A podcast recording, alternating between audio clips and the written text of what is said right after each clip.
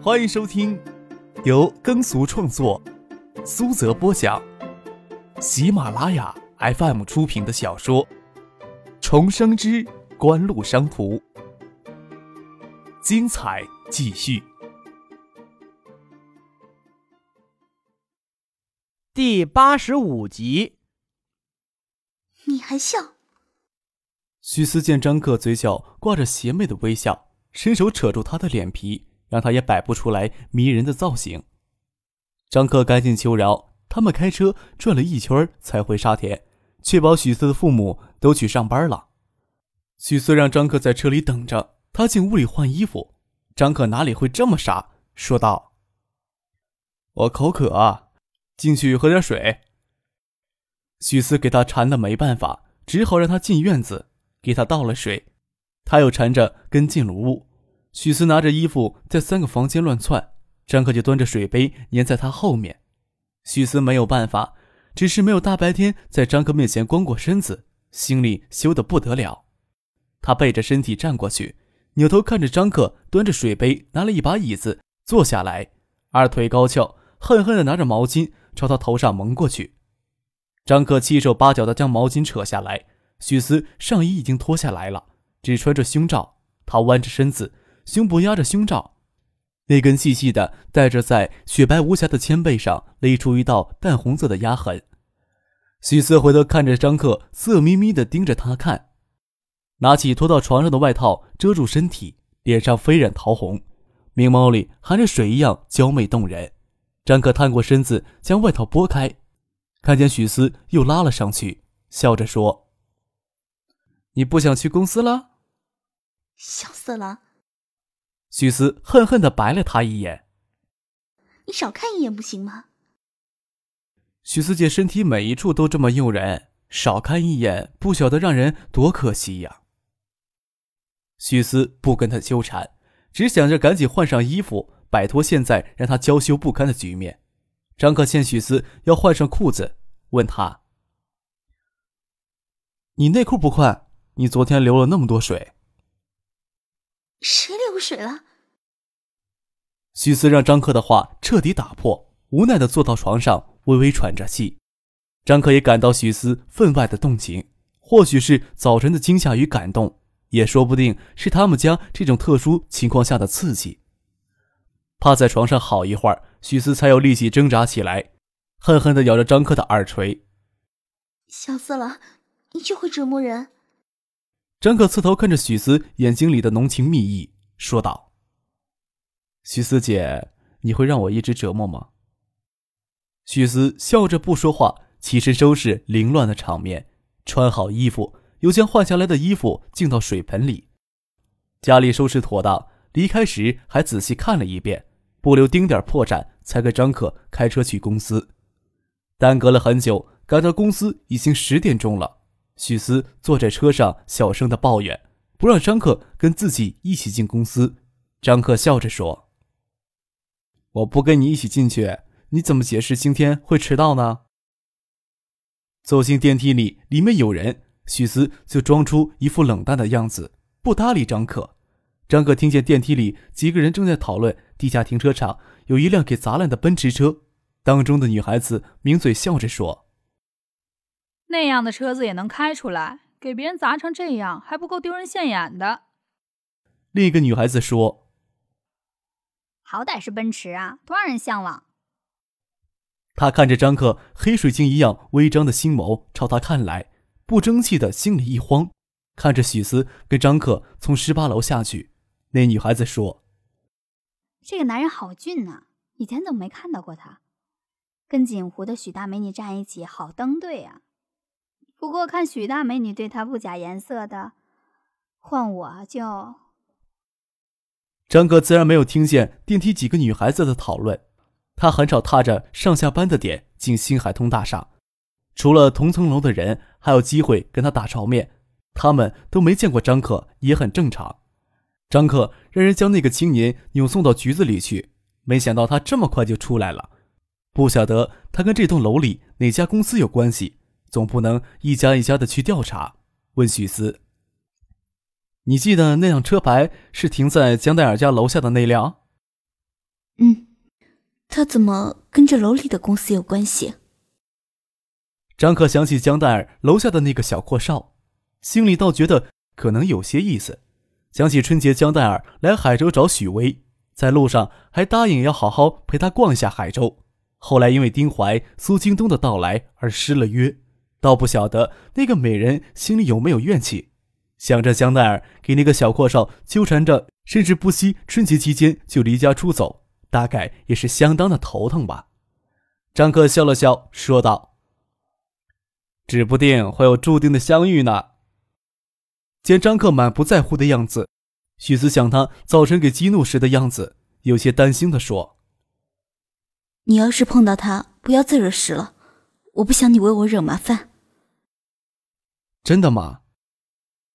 张克扭过头来看着许思：“为了你，我多大的麻烦都不怕。”许思心里甜蜜的紧，抿着嘴，情意绵绵的横了张克一眼。与张克转身进了办公室，听见里面有熟悉的声音从谢婉晴的办公室里传来：“你看看我这张脸，你再下去看看楼下的车。我在海州市街头给小混混这么欺负，难道一句不要惹是生非就这样轻轻接过了？二姐，我昨天下飞机在老六那儿喝过酒，凌晨从惠山开着车来看你，你总不能让我在海州受别人这么欺负吧？这事情总是你先不对。”你开车也太嚣张了，哪有拿人命开玩笑的事？谢婉晴的声音有些无可奈何。市局已经把砸车的人扣下来问话，车子的事情会有交代的。我只想知道那个小子是谁，不然我咽不下这口气。其他的小喽啰不过是替死鬼。海州市公安局为什么避重就轻？难道有什么内幕不成？就算有什么内幕，我也不怕。二姐，你要不帮我，我马上给我妈打电话。我就不信了，海州市政府难道还允许暴徒公然行凶啊？市局不告诉你我是谁，那是照顾你是谢家公子的面子。你当真以为海州市公安局不敢将你扣下来吃几天牢饭？张克轻轻的推开门，不屑的看着谢家这个刚从海外读书回来的传奇人物谢剑南。许思站在办公室外，不可思议的抬头看着站在门口的张克。张克嘴角轻轻挂着迷死人不偿命的微笑，谢剑南肿胀的像充了气、涂了红染料一样的脸，看不出清晨探出车头时半点潇洒模样。张克这才隐约的觉得手有些疼，早晨真的是太用力了。谢婉晴愕然看见清晨拿他的脸当沙包狠锤的家伙，竟然嘴角挂着轻蔑的微笑，出现在他二姐的公司里，心头怒火豁然燃起。没有听进张克带着警告的话。二姐，他怎么会在公司里？他是景湖的职员吗？他还想开口说些什么，瞥眼看见张克身后站着的许思，眼睛里闪过一丝痛苦的神色。他不想让清晨给他带来惊艳感觉的女孩子看到自己狼狈不堪的样子，心里对张克的恨意却是更甚。几种飙到极致的情绪在他的心里激荡着，反而让他冷静下来。藏住眼里愁怒的火焰，扭过头去。要不是谢剑南任意发作，张可倒不惜继续侮辱他。见他能在瞬间控制自己的感情，也不能不给婉晴的面子。心知这个仇家算是结定了，冷眼盯着谢剑南的侧脸。见婉晴欲言又止，他的眼睛有疑惑的神色，想必他能明白谁给这位玩世不恭的谢家少爷吓到了。张克撇嘴笑了笑，退出婉晴的办公室。关上门，见外面的职员都好奇的看过来，气定神闲的扫过一眼，才让许思到他的办公室。隔着磨砂玻璃，能看见彼此对面的人影。看着谢剑南在谢婉晴的办公室桌前坐下来，张克轻轻的叹了一口气。想必之前他一直气势汹汹的站在婉晴面前，要他帮着讨回公道。许思担心张克袒护自己，会不会影响他跟婉晴之间的关系？婉晴姐不会对我们有意见吧？没什么的。张克毫不在意的坐到沙发里，脚高翘到办公桌上。婉晴姐要是知道，能当场给他一巴掌。我们这些传统的人可看不惯他从海外学回来的嬉皮士的作风。这种事儿发生在别人头上，或许不值得大题小做，但是人的内心总有些特别易触怒的地方。就像谢剑南这种冒险开车的做法。一定会让谢婉晴厌恶一样。您正在收听的是由喜马拉雅 FM 出品的《重生之官路商途》。张克将桌上的电话机抱在怀里，给金国海挂了电话。听谢婉南跟婉晴的谈话，那几个帮忙砸车的兄弟还给扣在局子里。张克问金国海要不要他亲自到市局做份笔录。金国海还没有具体插手海州市公安局的事务。但是谢建南在海州街头被小混混群殴，惠山市长周景瑜的电话已经打到唐学谦的办公室里，还是张之行向他传达市政府对这事儿关注。接到张克的电话，他有种抚养大象的冲动，说道：“那几个人还没有把你供出来呢，市政府要求市局严肃处理，你赶紧给你老子打个电话吧。”啊！张克没想到谢建南已经将他当市长的老娘搬出来了，但是他刚才为什么要跟谢婉晴说那样的话？难道说婉晴不帮忙才会让他老娘出马？他今天清晨赶到海州，只是为了急着见谢婉晴的缘故。张克一时间看不透，或许是谢建南气急败坏之余口则不严也说不定。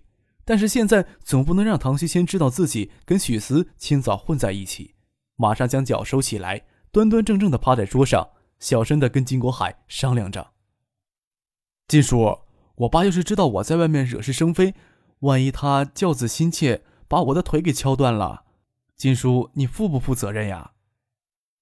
金国海轻声的笑起来，说道：“哼，我暂且不提你，先将真实的情况跟汤西先提一下，看看他们有什么话要说。要是惠山那边咬着不放，你只能找徐省长出面了。”在四月省部级党政干部调整中，徐学平增选为中央委员，代省长。张克下手是重了些，但是只要徐学平听到这种事儿，不袒护张克，那还叫见鬼呢。金国海暂时还没有在海州扎下根的念头来，与其跟周富明、唐学谦搞好关系，还不如跟张克多亲热亲热呢。这事情在他看来，张克处理的还是有分寸的。难道周景瑜还敢将官司打到徐学平那里去？人现在让不让保释？这倒不急，总得让他们先下台阶。还有那辆宝马车砸的也够惨的，你想市里出面调解，还是怎么着？调解？张克不屑地说：“市局随便指定海州哪家破修理厂，先让车子在海州修上一年半载，再考虑怎么赔偿吧。”那行。我这就公正处理了啊！张克挂上电话，刚想给盛清打电话，看见隔壁的谢建南也在打电话的样子，想到他刚才突然就转为冷静的样子，还真琢磨不出他这电话是给谁打的。过了片刻，谢婉晴走到这间办公室，对张克说：“今天早晨的事，建南他认错了，他托我向许思道歉，他也没有恶意。”张克撇嘴，指了指许思，说道。许思姐真的吓得不轻，许思有些不敢看谢婉晴，心虚的说：“现在没什么了。”这时候手机响了起来，许思仿佛给触电一样跳起来。张克林出门前将手机丢在许思的手提袋里，他做贼心虚，这一跳将他跟张克昨夜做的事情都表露无遗。谢婉清看着许思那张娇嫩的脸，面若桃花，心里感到莫名的酸涩，却不得不告诉。自己不应该是这样的，虽然早就猜出张克与许思之间有着不同一般的关系，但是真正看到，心里又接受不了。难道仅仅是因为许思比张克大了六岁，而张克还是高中生的缘故吗？谢婉清心里有些乱，强作镇定地说：“要没什么事，我回我办公室去。”张克有些搞不清谢建南的意图，多说了一句：“早晨的时候，我也有些过分了。”不该将奔驰车砸得那么惨。中午他还在海州的话，我请他吃饭赔个不是吧？这样才好。谢婉晴怀着莫名的情绪出了张克的办公室。张克从许思的手提袋里拿起手机，是金国海打来的。他不知道办公室里的座机号。谢建南刚刚给市局打去电话，希望就此和解。张克一边跟金国海通电话，一边看着谢婉晴陪谢建南走出办公室。他显然没有认真道歉的意思，他只是认识到继续在海州闹下去不过是自取其辱。张可可不管谢剑南是怀着怎样的心思走出去的，此时的谢剑南还不能让张克视之为威胁。许思还以为昨晚的事情给婉晴识破，但是婉晴又若无其事的走出去，他又疑惑了，心虚的问张克：“是不是给婉晴姐知道了？”昨天夜里两人在一起，大清早两人又在一起，换谁都有想法。关键许思的神色让他们两人看起来想否认都非常的难。张克这时候头疼，许思有没有再走进谢婉清的办公室去？担心也没有用呀。张克安慰许思说：“既然事情暂时这么解决，就要去通知盛清去市局领人。”在此之前，张克只是欣赏盛清一穷二白起家，最后也能成为海州市的一号人物，并没有想要跟他过多的亲热，有邵志刚在中间联系就可以了。但是看到凌晨在沙田街市那场有蹊跷的火灾，觉得还有与盛清保持密切联系的必要。灰色家庭的存在从来都是不容忽视的，不仅不能忽视，还要引起重视。打电话给盛清，事情解决好了，让他去将人领出来。张克还约好晚上在吴天宝的店里请他们吃饭。谢婉清下楼一会儿就返回办公室。张克问他：“谢家少爷还真将那辆宝马开走了？”谢婉清这时候已经知道事情的详细经过。简南炫耀车技，想引起许思的注意，惊吓到许思，才激怒张克的。还好张克下手留着分寸。谢婉晴推开张克办公室的门，许思低着头不敢看自己。张克倒是抬起头，眼神有些飘，轻轻的叹了一口气，走进来，坐到张克的面前，说道：“剑南是谢家小六，从小就没有受过这些挫折，性格比较毒。我原以为你们能谈得来，或许成为朋友也说不定。算了，以后还有吃饭的机会。”张克说道。在我来公司前，惠山的电话已经打到了唐学谦那里了。张克的话让谢婉晴疑惑了好一会儿。谢婉晴意有所指的回头看了许思一眼，许思没有勇气直视谢婉晴的注视，拿着文件胡乱的翻着。谢婉晴又说：“车子停在楼下的停车场，我让周文斌去处理。”别呀，不管谢剑南是以什么目的走进新海通大厦。我总不会喜欢再看到这个人。那辆奔驰车就停在停车场里，想必他也没有脸再走进来。你呀，谢婉清突然觉得张可任性起来有些孩子气，笑了起来，又觉得自己这么想很怪异。张可不就是孩子吗？许思一时之间还没有勇气去面对婉晴，但毕竟这一关已经过了，他更担心昨天骗家里的谎言会不会给拆穿。晚上的时候约好盛兴他们吃饭，张克下午就回了学校。许思中午吃过午饭，回到办公室，将一些资料文件都搬到张克房间里去。他以后要给张克当助理，处理爱达电子的事情。看见婉晴从门外进来，许思有些心慌的抱着文件躲进张克的办公室里，却不料谢婉晴推开门进来。张克不懂事，你要多包容他。还是午间休息时间。员工都喜欢挤到策划部那里看电影，外面的办公室也没有其他人在。谢婉晴倚着玻璃门看着许思，我，许思娇媚的美脸渗血一样的绯红，吞吞吐吐说不出什么话来。谢婉晴走过来，手扶着许思娇羞的脸蛋，说道：“你长得这么美，我就担心张克过不了这一关。你又由着他，只是你不怕以后会委屈了自己。”我什么都不要，也不想给张克增添什么麻烦。我只是这时候离不开他。许思鼓足勇气将心里话说出来。张克很让女孩子着迷。